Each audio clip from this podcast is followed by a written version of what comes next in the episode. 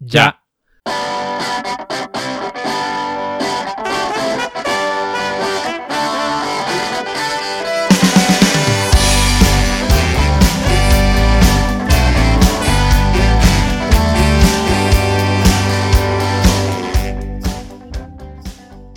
Hola, hola, hola. Bienvenidos a un nuevo episodio de Zone. Eh, Soy Ricardo. Y, y nada, un placer estar otra vez grabando con vosotros. Y al otro lado de nuestra línea de Discord está Rubén. ¿Qué tal, Rubén? Hola, hola, hola a todos. ¿Qué tal, Rix? Hoy grabando sobre. Ah, no, espera. eh, Estamos en estudio. Bueno, o lo más parecido a un estudio. Hoy vamos a poder editar Aquí está. los fallos.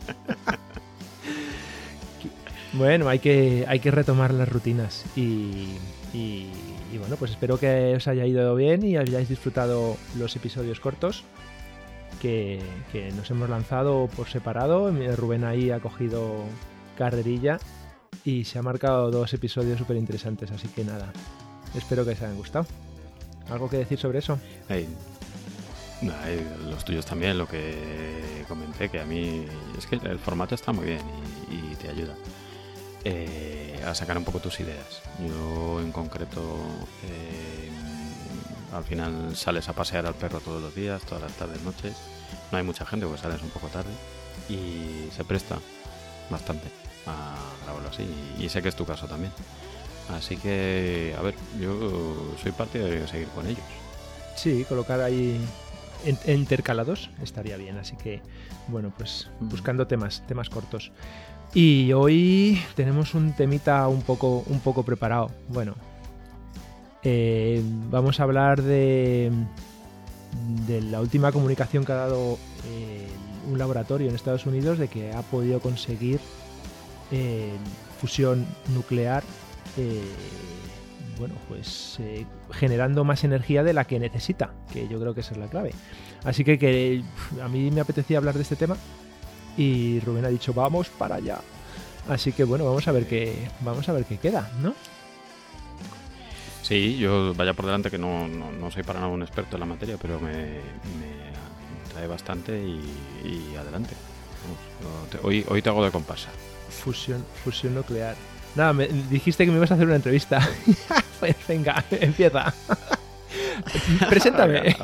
Soy un experto en nada eh, que quiere hablar de. Bueno, Hola Ricardo, bienvenido a este episodio de científicos locos hablando de temas nucleares. pues nada, bienvenido Ricardo. Yo sé que a ti, bueno, sé que, que, que tienes formación y, y te gustan bastante estos temas. Yo la verdad que siempre que, que te oigo hablar de, de ellos me resultan muy interesantes, así que eh, todo tuyo. Bienvenido a tu propio podcast. Se va a convertir en un monólogo. No, bueno, eh, fusión nuclear. A mí me ha llamado muchísimo la atención cuando escuché la noticia. Y, y, jo, me apetecía mucho hablar y yo le agradezco, Rubén, que, me, que te hayas lanzado con el temita. Eh, yo creo que lo mejor es empezar hablando con lo que es la fusión y con lo que es la fisión. Y, así dejar un poco los términos claros. Lo que conocemos habitualmente es la fisión, que es la que se utiliza en las centrales nucleares de, energía eléctrica, la que se mete en los barcos y sobre todo submarinos militares, y la que se utiliza en armamento nuclear.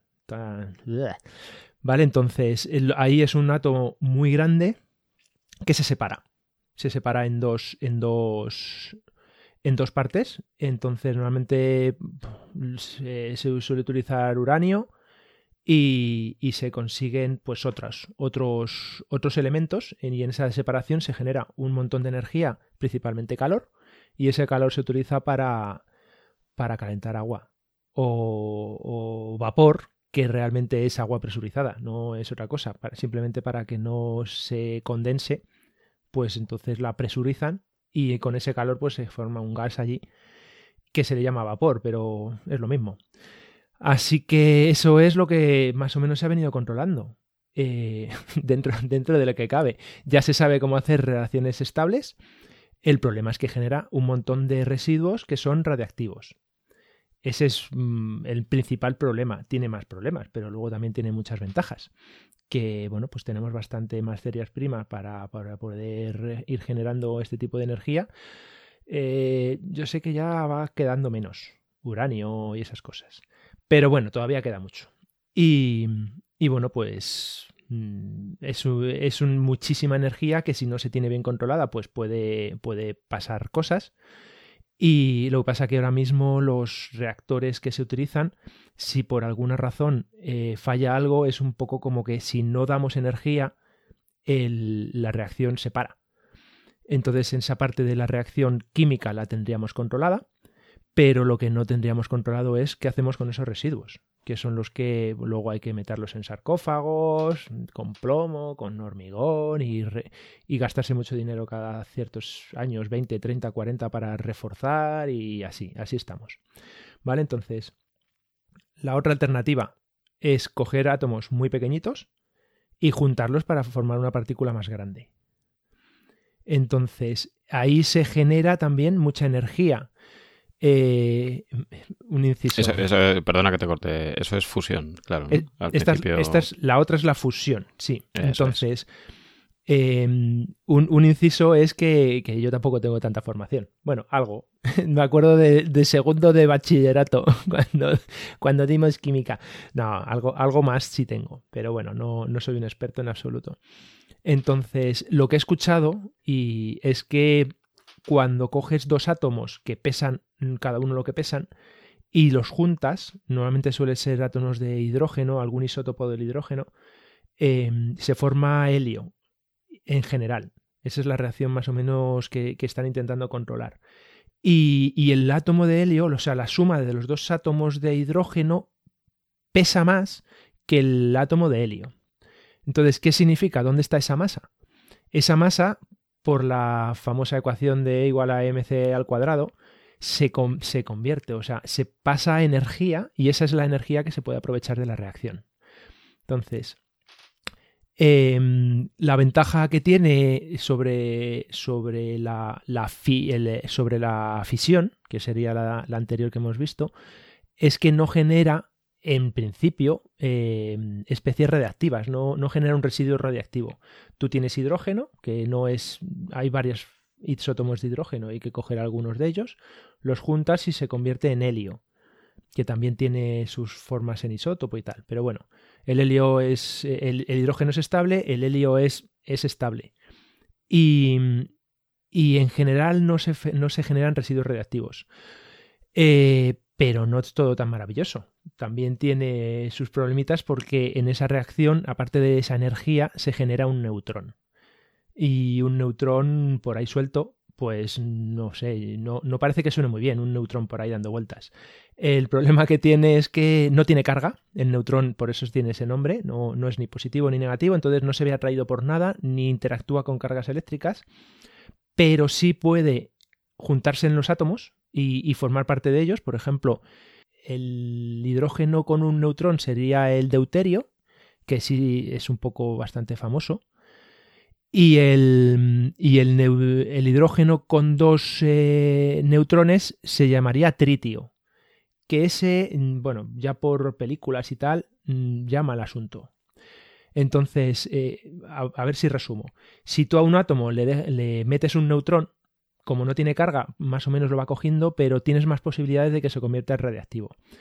Entonces, el hidrógeno solo no es radiactivo, si le metes un neutrón que se convierte en deuterio, no es radiactivo, pero si le metes dos neutrones, ya sí es radiactivo. Así que mm, hay que controlar muy bien la reacción para que no se genere eh, tritio, que no se genere hidrógeno con dos neutrones, porque entonces sí tendríamos material radiactivo.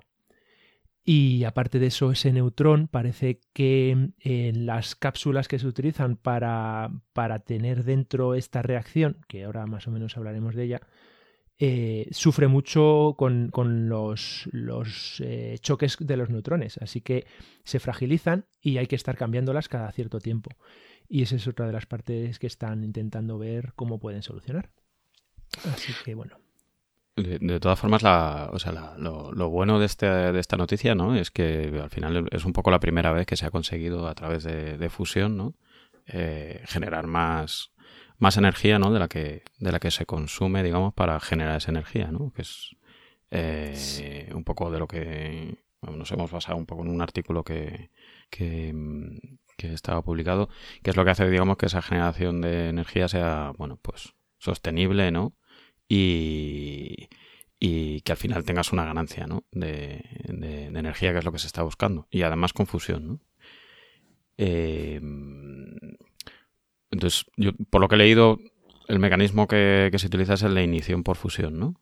Eh, para poder... Eh, sí, a ver, yo sé que ahora mismo hay, hay tres o cuatro laboratorios, pero el los, los, que están consiguiendo más, más éxito es el, el, de Estados Unidos, que ya por lo menos ha anunciado eh, que lo ha conseguido.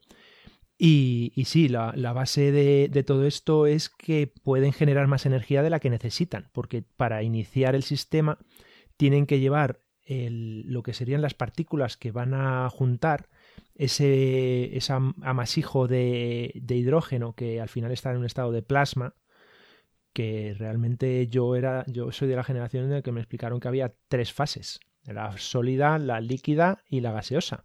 Pero hay más y hay un estado de plasma que yo no tengo ni idea cómo, cómo concebirlo en mi cabeza, pero hay que llevar la materia hasta ese, hasta ese estado.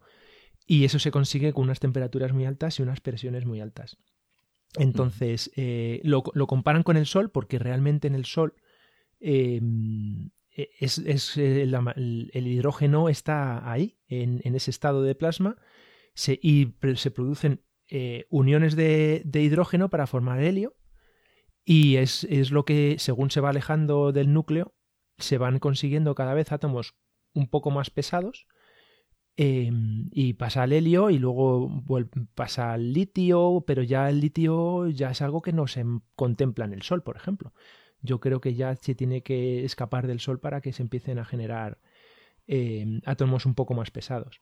Entonces, sí, eh, lo que hacen es llevar la, reacción, darle tanta, tanta energía eh, con una temperatura y una presión tan alta que forman esa unión de, los, dos, de los dos átomos de, de, helio. Así que, claro, no debe ser fácil. ¿Por qué, es una noticia tan importante? O sea, al final, yo lo que he entendido es que es una manera un poco de, crear energía pues de manera más sostenible, ¿no? Y, eh, claro.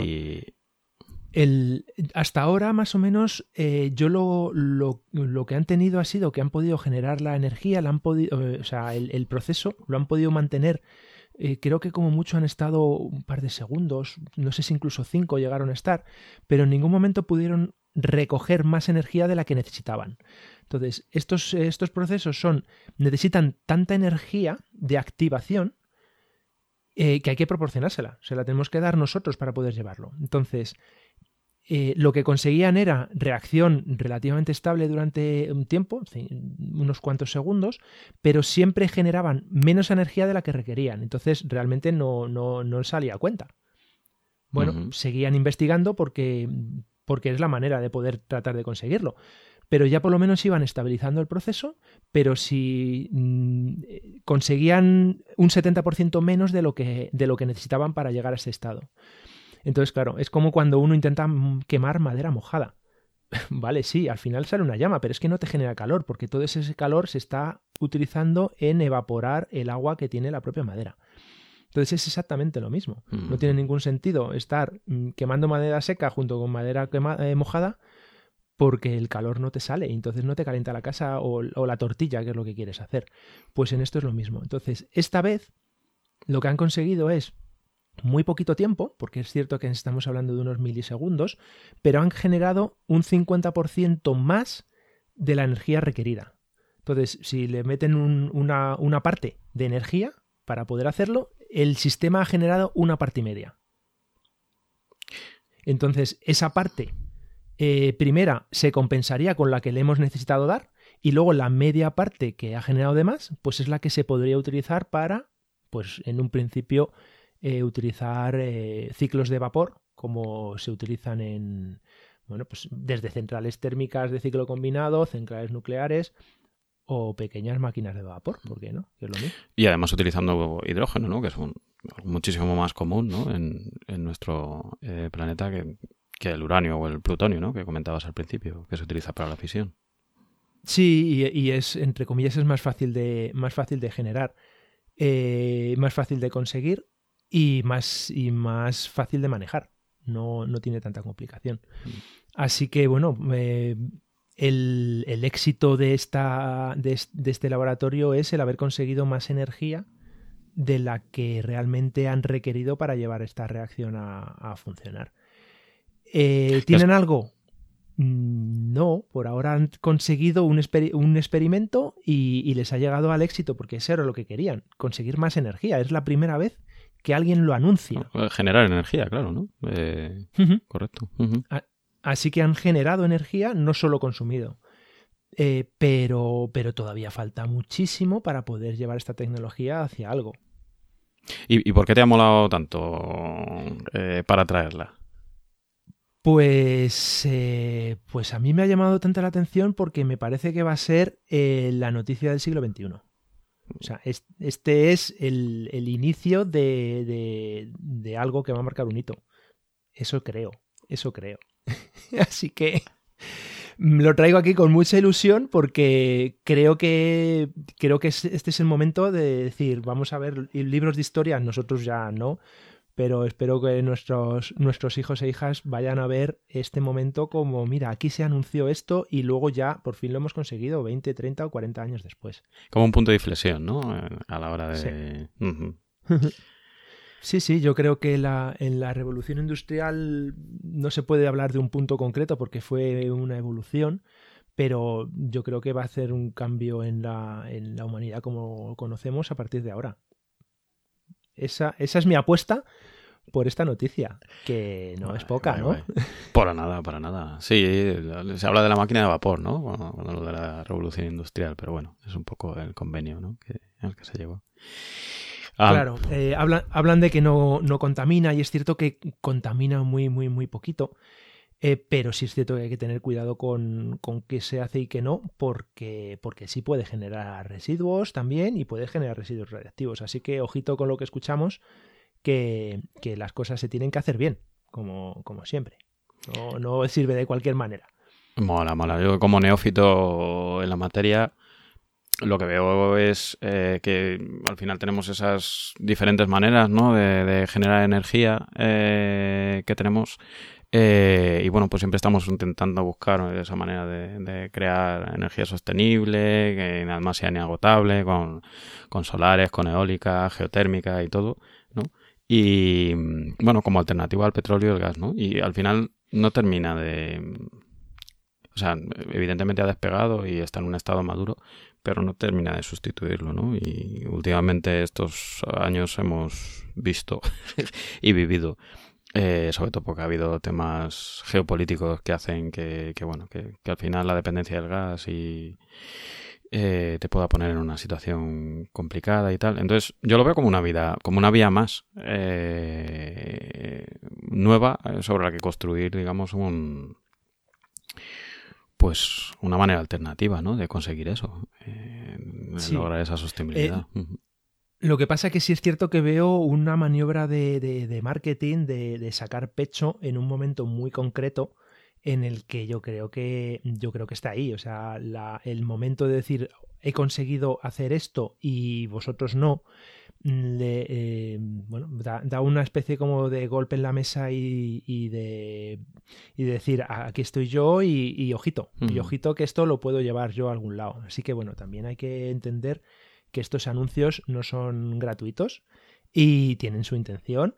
Y luego, bueno, vamos a ver, han anunciado esto y puede ser que otros no hayan anunciado nada y todavía tengan más adelante y estén diciendo, sí, me río yo, pero yo voy más adelantado. Y lo que pasa es que me lo callo. O sea que, bueno, vamos a ver un poco. Esto, es, esto es muy complejo porque he estado viendo, por ejemplo, en Estados Unidos se han basado en, un, en una... Eh, o sea, confinan ese plasma y le aportan energía a través de rayos láser. Pero es que es, es hiper complicado porque tienen que crear un pulso láser de muy baja potencia, de infrarrojo, y ese lo dividen en 48 haces, le transportan, no sé si son ciento y pico metros, y entre medias lo van amplificando del orden de un millón de veces, luego después lo vuelven a separar cada uno de esos 48 haces en cuatro haces más y ya forman los 192 haces que, son los que inciden en, la cápsula, pero esos todavía los tienen que volver a amplificar ya con potencia y les cambian la frecuencia, pasan de ser infrarrojo que contra, contra la frecuencia más baja tenga una, una señal, una onda, menos poder de, de, penetración y menos energía tiene. Entonces la pasan a ultravioleta.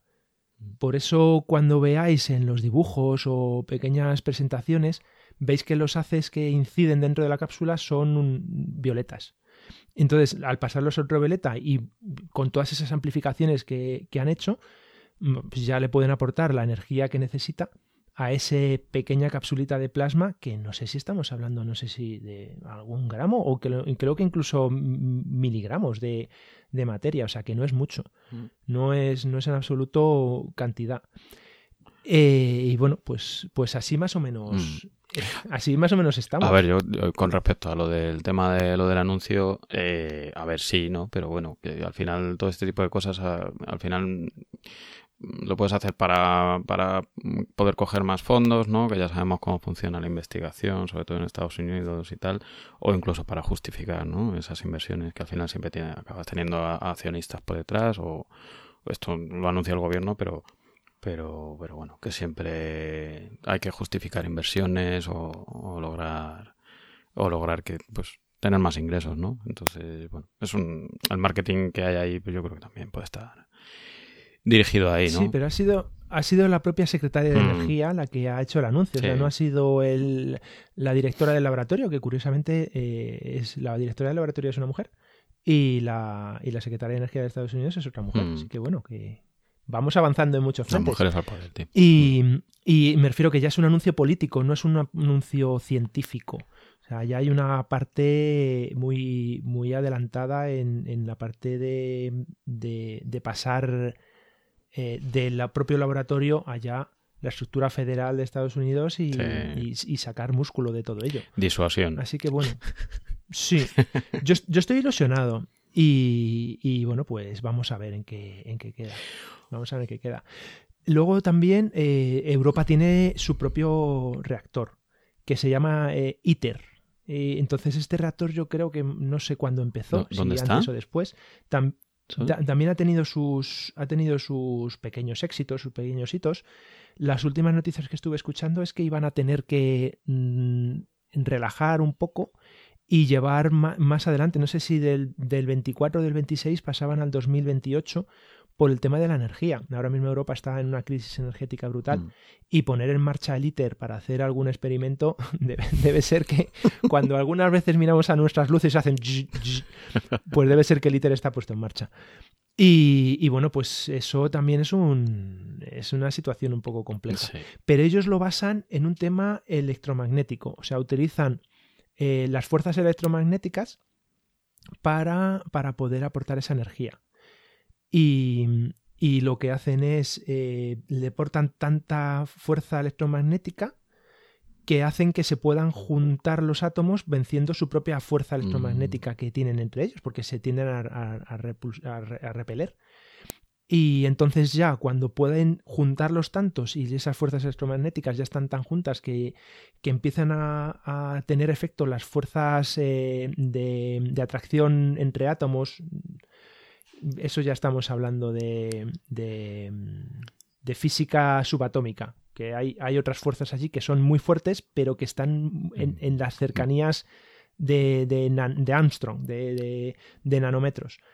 Entonces, cuando ya pueden vencer esas eh, eh, repulsiones eléctricas, los átomos ya se juntan y se forma este famoso helio, porque me parece que la reacción es también lo mismo, me parece que es deuterio y tritio o hidrógeno con deuterio, algo así. Y, y ellos también lo han podido conseguir alguna vez, pero siempre con menos energía de la que han necesitado para, para, para producir la, la reacción. Mm. Pues nada, Riz. Curiosamente, el liter es un diseño ruso. Ostras. Me, he enterado yo eh, profundizando un poco para preparar el, el, episodio. Sí, sí, o sea, que han utilizado, digamos. un físico ruso. Ah pero afincado en Rusia o lo tipo que es algún científico que... No, está en Francia, pero de hecho la decisión de dónde se colocaba el ITER se tomó en Moscú. y Rusia estaba eh, estuvo apoyando la candidatura de Francia. Está cerca de Marsella. Está en Francia, ¿no? Y y estuvo también, me parece que lo querían poner en Oslo, podría ser, ojo, lo estoy diciendo de cabeza, a lo mejor me equivoco, pero el que me llamó la atención es que la otra opción era Valdellos. Anda. Ponerlo en España. Pero bueno, España se retiró antes incluso de la, de la votación no y apoyó a Francia. El nuevo Von Braun. Sí, curiosidades de políticas. Pues oye, mm, Así que, no sé si tienes algo más en el S, pero muchísimas gracias por compartir tu emoción y tu ilusión. Sí, lo que sí creo es que mm, lo que se vaya a ver va a ser a gran escala, porque esto necesita tanta, tanta, tanta energía para poder, para poder eh, desencadenar la reacción que, el primero vamos a ver eh, máquinas muy grandes, o sea, no vamos a ver coches moviéndose mm. con esto hasta dentro de mucho tiempo. Hmm. Sí, a ver, yo entiendo que es algo que, se va a cocer lento, ¿no? Sí. Por láser. Pero, bueno, si se puede hacer una central grande que pueda generar hidrógeno y para luego hacer una pila de hidrógeno o algo así, pues mira, a lo mejor van por ahí los tiros. Pues muy bien, Rix. Nada, yo creo que. Bueno, chicos, episodio denso eh, para empezar y yo creo que ya cogemos fuerzas y, y nos vamos a, al, siguiente en nada. Yo creo que igual ha sido un poco plasta, digo plasma, pero... no, no, no. Yo sí, yo, yo, quiero, yo quiero apostar, yo quiero apostar y si luego me equivoco me podéis decir, chiqui, te equivocaste, te fuiste un poquito, pero yo quiero apostar por esto, a mí me ha hecho mucha ilusión. Muy bien, pues, pues nada, oye, que muchísimas gracias a todos por seguir escuchando. Yo creo que además, mirando las estadísticas, estamos muy cerquita de, las mil escuchas, ¿no? Sí, mil escuchas totales dan, dan ilusión ver cómo van creciendo las, las cifras. Así que nada, muchas gracias a todos. Muchas gracias por la paciencia de habernos esperado hacer una grabación en conjunto y, bueno pues seguidnos y con nuestras próximas grabaciones en, formato solo sobre la marcha o en formato aquí un poquito más largo. Eso es, bueno, hasta con espinos ahora estamos. Un placer grabar contigo de nuevo, Rubén. Igualmente te digo, Rix. Venga, que la vida os trate bien. Pues nada, eso, chao. chao.